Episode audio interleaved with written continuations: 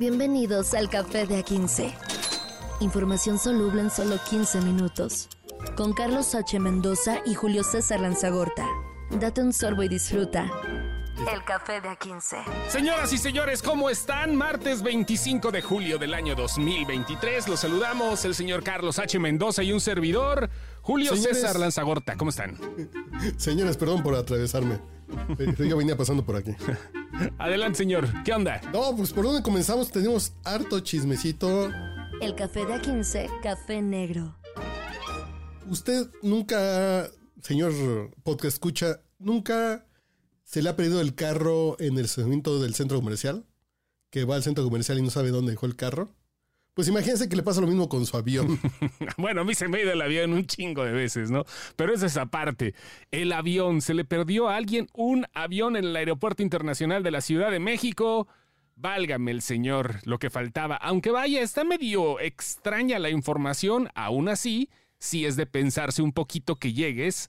Tú eres una persona pudiente que tienes un avión entre tus propiedades, preguntes por él y no está donde lo habías dejado. ¿Se dice estacionado? ¿Está bien el término? Estacionado, pues sí. Sí, ¿no? Sí. Las primeras versiones apuntan a que una aeronave tipo British Aerospace BAE serie 800A había desaparecido del lugar en el que se encontraba. Es decir, yo lo dejé en un hangar, yo lo dejé junto a esta pared, yo lo dejé en el cuarto piso en el 4C del centro comercial. Llegas y ya no está. Así, ya de plano, ¿no? O sea, el último vuelo que tuvo esta nave fue de Chiapas a la Ciudad de México en octubre del 2022. Ustedes sabrán que vaya eh, a hacer un viaje en avión, el coste es caro, pues a lo mejor estaba descansando tantito, ¿no? Y así pasa con los aviones. Pero eh, eso fue lo último que se voló y el eh, dueño fue ahí al, al aeropuerto para preparar un nuevo vuelo, pero... ¡Ah, caray! O sea, sí, escuchen esto así como si fuera su carro. ¿Y Sí, mi sí. nave? ¿No? Eso fue lo que le pasó, literalmente. Pero son cosas raras. Nunca he tenido un avión y no me imagino dónde lo estacionas, a quién le dejas las llaves. ¿Tú te llevas las llaves? No tengo idea, güey.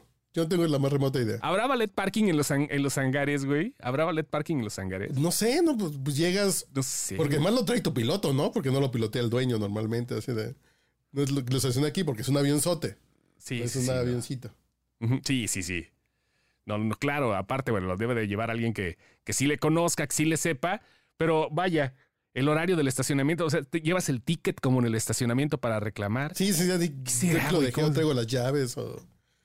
No sé, es muy raro, pero ya apareció el avión. Ya apareció, pero está más raro, obvio. Entre comillas. Sí, entre comillas, porque, bueno, primero el Aeropuerto Internacional de la Ciudad de México dijo que pues que no cuentan con información o comunicación oficial por parte de las autoridades y de repente la misma Procuraduría, bueno, la misma Fiscalía General de la República aclararon que el avión estaba en su poder porque fue asegurado como parte de una investigación. O sea, el avión se eh, desapareció a propósito porque seguramente le estaban investigando algunas cosillas Pero- de esas que solo los aviones malos tienen. Pero volvemos al punto. Tienes un avión, lo estacionas en un aeropuerto, llega la Fiscalía General de la República a investigarlo y de pronto desaparece y no te avisan. Así diría, A oigan, ver, el, el dueño, el dueño no sabía ni madres, ¿eh? El dueño se sabe qué pasó. pero no es el estacionamiento afuera del, del Walmart, es un aeropuerto, entonces a alguien le dijeron, oigan, nos lo vamos a llevar, ¿eh? Se lo llevaron rodando, lo levantaron el vuelo. Qué raro está esto. Y- y mandaron a llamar a las, a las grúas de Marcelo. ¿Qué pasó allí? no, así, ¿qué pasó ahí? ¿Cómo se llevaron un pinche avión?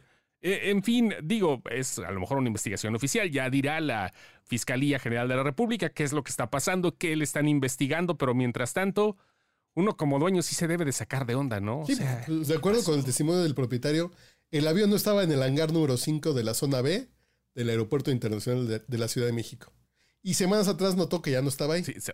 Así de no está ahí. Ajá. Ok, y él ya lo había notado, o sea, porque eso no fue de un día para otro, entonces ya llevaba semanitas el avión que estaba ahí de parranda, ¿no?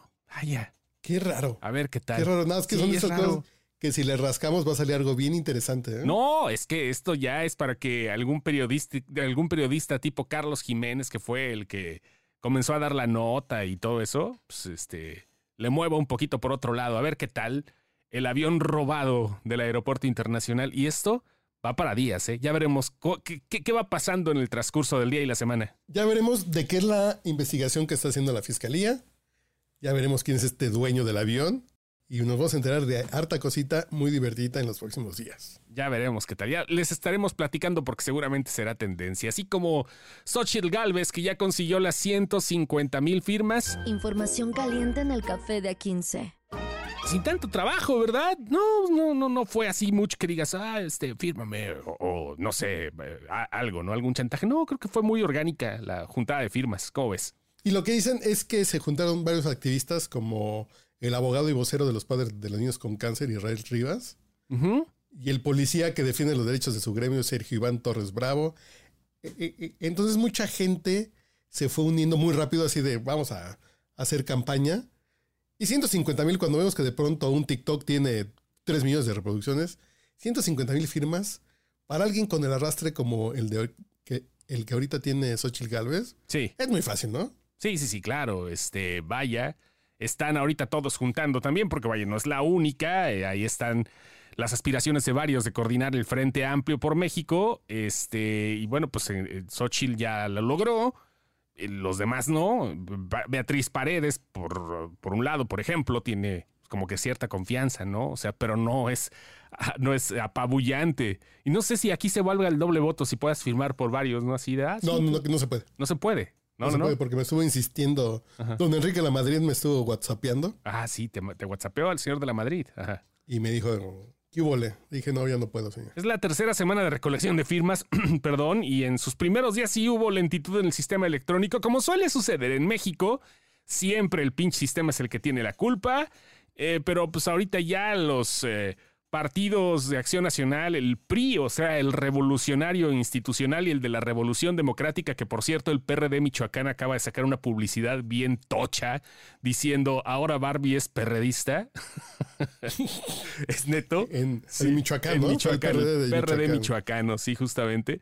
Bueno, pues empezaron con las campañas de los militantes y, y, pues vamos a ver quién será el candidato presidencial de la oposición. Es chistoso decir la oposición. Pero Xochitl Galvez, el que lo... El que demuestre que tiene el músculo para hacerlo tan rápido ya es un indicativo de por dónde sí, va el claro, pues está, está de moda, hay que decirlo, está de moda, ¿no? Como eh, Proyecto 1. Está pegado y está de moda. Así, así trae Xochitl Galvez ahorita el movimiento y vaya, pues vamos a ver, porque eh, a final de cuentas van las firmas, va la, va, va- va la unión con los simpatizantes, va el viaje por todos lados, ya sabes, la famosa pre-campaña, de cierta manera, aunque no, sea, no se pueda llamar así, y lo que digan los otros partidos, ¿no? Los ojitos que hagan los partidos más chiquitos como Movimiento Ciudadano a ver a quién se unen. Movimiento Ciudadano está ahí esperando a ver que se les cae a alguien, pero creo Ajá. que va a terminar pegándose al frente. Sí, sí, sí. O a Marcelo. Ah, ah, pues sí, sí, de una u otra forma. Pero todavía falta, eh, es muy, es bien interesante cómo se han suscitado los cambios en estos días, nada más, en, días, en semanas, han ha habido un montón de altibajos y pues eh, las cosas pueden cambiar también de un momento a otro, pero mientras tanto aquí están las firmas. No hay otro aspirante todavía que las haya juntado. Tengo entendido que todavía no, ¿verdad? Todos los todos están ahí buscando de los 12, este, andan buscando a ver quién los puede respaldar. Y va a estar cabrón que consigan las firmas así de rápido. Va a estar, va a estar muy complicado. Sí, yo creo que van a llegar al, al cuarto para la hora, va a llegar Santiago y Enrique tal vez, pero no creo. ¿eh? Creo Silvano que- Aureoles, este, No bueno, creo. no creo, no, no creo. Este, Beatriz Paredes, están- no. Lo, lo cual demostró ser un buen método, fíjate, para decantar. Sí, Sí, cabeza de vaca. ¿Quién va a juntar? ¿Quién va a juntar esas 150 mil? A lo mejor te puedes a regalar despensas afuera de una iglesia y cosas así, pero no, no, no. Creo que fue un buen método que al principio Marco Cortés decía millón y medio. No, pues, tampoco invente, pero 150 mil fue un buen para ver quién trae músculo y quién trae apoyos. Ahora, déjame te digo, ya sabemos quién va a la cabeza, ya sabemos quién va al frente hasta el momento, pero lo- los segundos, terceros, cuartos y hasta quintos lugares perfectamente pueden hacer una muy buena negociación sumando los apoyos que tienen al la o el ganador que se dé de estos, no quisiera decir comicios, pero sí es- de este conteo de, de- de- de apoyos que se están dando, ¿no? O sea, no, no falta el que quede en segundo lugar, ¿sabes qué? Me voy contigo, pero pues ahí me das una embajada, ¿no? o algo así. Van a empezar a vender su ¿Cómo amor, ver dónde se quedan acomodando, pero Santiago Krill podría ser un buen secretario de gobernación. Sí, claro. Enrique La Madrid podría ser un buen secretario de O Economía. de turismo, como lo fue. Beatriz Paredes podrían dar. Sí, sí, sí, hay cosas que estos cuatro que pasen. que- yo siempre he dicho que los candidatos de oposición, Sí. por ejemplo, en este caso que hubieran sido Anaya y Mid, deberían ser los primeros senadores de su partido. Por supuesto. Así de ustedes estaban chingando que querían gobernar este país, entonces se quedan seis años al frente del Senado de sus de sus grupos parlamentarios, no así de ya perdí, ya voy a mi casa, ¿no? ¿Y qué es lo que No, pasa pues, siempre? ustedes querían ayudarle al país, ayuden a su partido y su país chingando. Ándale, justamente eso hubiera sido bueno, ¿no? Que, que de cierta forma quedaran de esa manera, pues de- como, como representación de los partidos, pero vaya, es, es algo muy, es algo medio utópico que no, no, no podremos pasar tan fácil, hombre. Ah, no, porque aquí son muy acomodaticios y están viendo la buena y el beneficio, no el compromiso. Es decir, pues, ah, y José Antonio Mid podría haber sido el líder de, del PRI en el Senado, seis años, y estar ahí rifándola con las cosas que él propuso que haría como, como presidente. Pero acuérdate que Mid no era un priista al 100%. Ah, además, Además de eso, Mid era un candidato propuesto por el PRI, pero no era Sí. la cepa sí, priista de porque toda la vida. militante, que es lo mismo que Xochitl, Sí, sí, sí, que lo no es mismo militante del PAN. Justamente, ahí está. Eh, Bueno, Información cremosa en el café de A15. tantas cosas que hay. Los que no van a pasar tan fácil son los paisanos, aunque ahorita el Departamento de Justicia de Estados Unidos ya está demandando a Texas por las famosas boyas fronterizas, unas pinches pelototas naranjas que andan circulando en el río Bravo para evitar que los caminantes... Los, eh, los polleros haciendo su negocio y todos los que quieren cruzar de manera, pues, de- digamos, arriesgada al otro lado, nomás no lo logren. Pero ya se están poniendo al tiro los del Departamento de Justicia. Fíjate que es una idea que ni a Trump se le ocurrió, eso de las boyas, porque hubiera podido ser muy atractiva en los tiempos de Trump. Sí. Pero el gobernador de Texas, Greg Abbott, ordenó colocar boyas para frenar migrantes, es decir, los que pasan nadando, eh, caminando el río cuando está abajo. Ahora no pueden porque tienen unas pelototas que son imposibles de escalar, Sí. son estas boyas. Pero entonces el gobierno de Estados Unidos demanda al estado de Texas que califica de ilegal esta medida. Sí, pues es que realmente lo están haciendo porque no hay una... eh, la, la denuncia se hizo porque pues no, no hay, el cuerpo de ingenieros del ejército de Estados Unidos no le dio el visto bueno, no hay autorización. Y pues tienen toda la razón. La verdad es que aunque son estados autónomos también ahí en, la, en, en los Estados Unidos, en la, Unión Americana, los gobernadores de repente sí tienen un montón de, bueno, los gobernadores y hasta los presidentes tienen unas ideas bien pendejas que no forman parte de la idiosincrasia, vaya, de la misma constitución de los Estados Unidos. Y por eso pasa lo que sucede ahorita. Como poner un muro. A final de cuentas, como poner un muro que de pronto siempre va a haber la forma de brincarlo. Pero en un comunicado, la fiscal general adjunta. Vanita Gupta dice que esta barrera flotante supone una amenaza para la navegación y la seguridad pública, además de suscitar riesgos humanitarios. Y además ha provocado la protesta diplomática de México, poniendo en riesgo la política exterior de Estados Unidos. Entonces, señores, sus pinches pelotitas no están Sí, no, vaya, eh, lo al último lo dejaron lo de la protesta de México porque es así como de, ah, se quejan a mexicanos, vamos a ponerlo también porque también como les vale madre un poquito, yo siento, ¿no?